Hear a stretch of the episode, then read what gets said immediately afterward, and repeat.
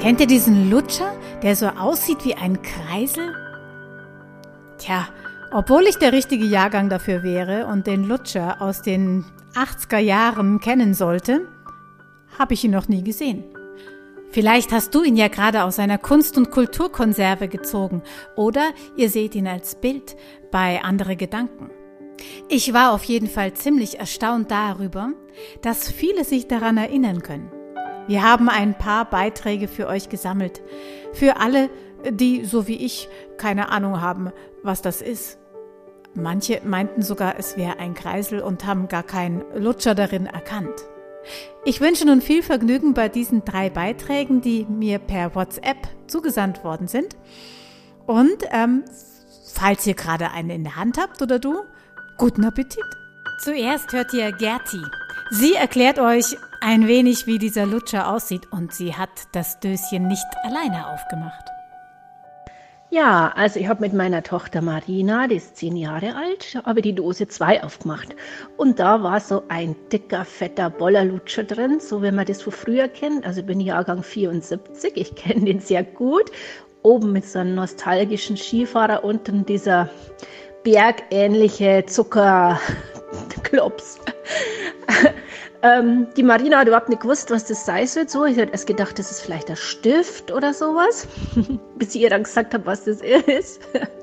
da war die Freude natürlich groß. Also ich habe nicht wirklich was abbekommen von diesem Lutscher. Ja, Gerti werdet ihr gleich später ganz am Schluss noch einmal hören. Aber äh, nun äh, lass ich kurz die Samja zu Wort kommen, denn sie erzählt uns aus ihren eigenen Erinnerungen etwas zu diesem Lutscher. Da habe ich mich gleich in meine Kindheit zurückgebeamt gefühlt. So im Alter von drei, vier, fünf Jahren haben wir auch diese Lutscher gehabt, immer, ich glaube, für fünf Pfennig noch im kleinen Supermarkt an der Ecke erstanden. Und ich weiß, dass ich immer hin und her gerissen war zwischen dem Motiv, wo man es festhalten konnte, was ich toll fand, und der Farbe von dem Lutscher selber, weil so orange und gelb mochte ich nicht so gern. Ähm, aber wenn die dann besonders schöne Motive hatten, unten irgendwie Reiter oder ein Motorrad oder irgendwas Cooles, dann habe ich mir manchmal auch einen Lutscher gekauft, den ich selber nicht so lecker fand, weil ich dann mich auf das Plastikteil gefreut habe.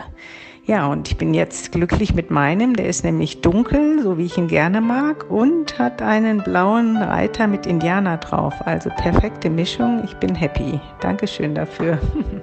Da bin ich aber froh, dass Samja genau den richtigen Lutscher erwischt hat in ihrer Kunst- und Kulturkonserve.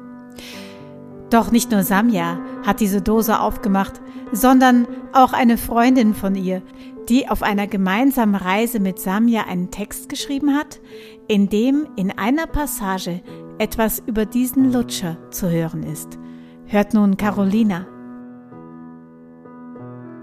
Bevor wir gehen, kauft Samja eine Schleckmuschel. Ich kann mich an keinen Namen mehr erinnern. Honigmuschel? Und einen von den Kreisellutschern, Cola-Geschmack, auf denen kleine Plastikfiguren stecken. Eigentlich ist es umgekehrt.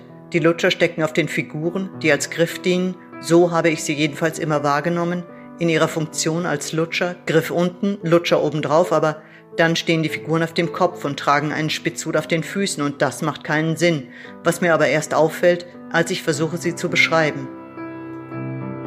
Tatsächlich. Auch mir ist das jetzt erst richtig aufgefallen, dass ja eigentlich alles verkehrt rum ist.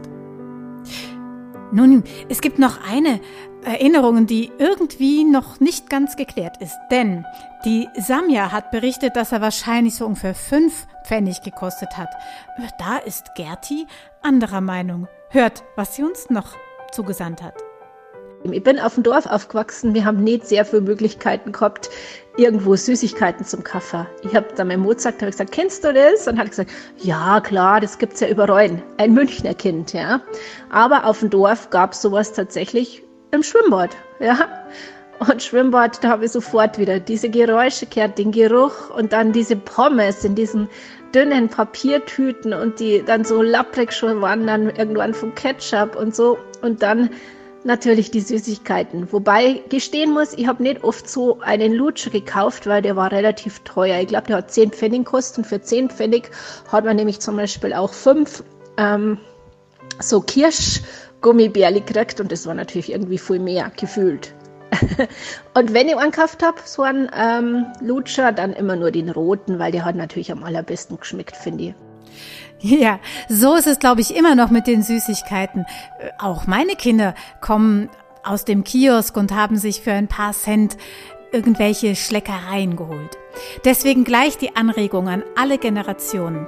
An welche Süßigkeiten könnt ihr euch erinnern aus eurer Kindheit? Oder welche Süßigkeiten sind jetzt so richtig gut, die ihr in den Kunst- und Kulturkonservenautomaten gerne sehen möchtet? Schickt uns Vorschläge, aber schickt uns auch eure Erinnerungen oder eure jetzigen Gedanken dazu. Es sind alle aufgerufen, hier mitzumachen. Wir freuen uns über jeden Beitrag und versuchen so viele jeder kann was Folgen zu produzieren, wie es uns möglich ist. Ach, aber was war eigentlich mit dem Lutscher von Gerti? Sie macht für uns noch den Schluss dieser Folge. Also das war irgendwie so echt total witzig mit diesem Lutscher. Die Marina hat ihn dann vernichtet. ja, und ähm, hat sie gefreut und Imi auch über die Erinnerung. Das freut uns besonders und ich sage Tschüss, bis zum nächsten Mal, eure Momo.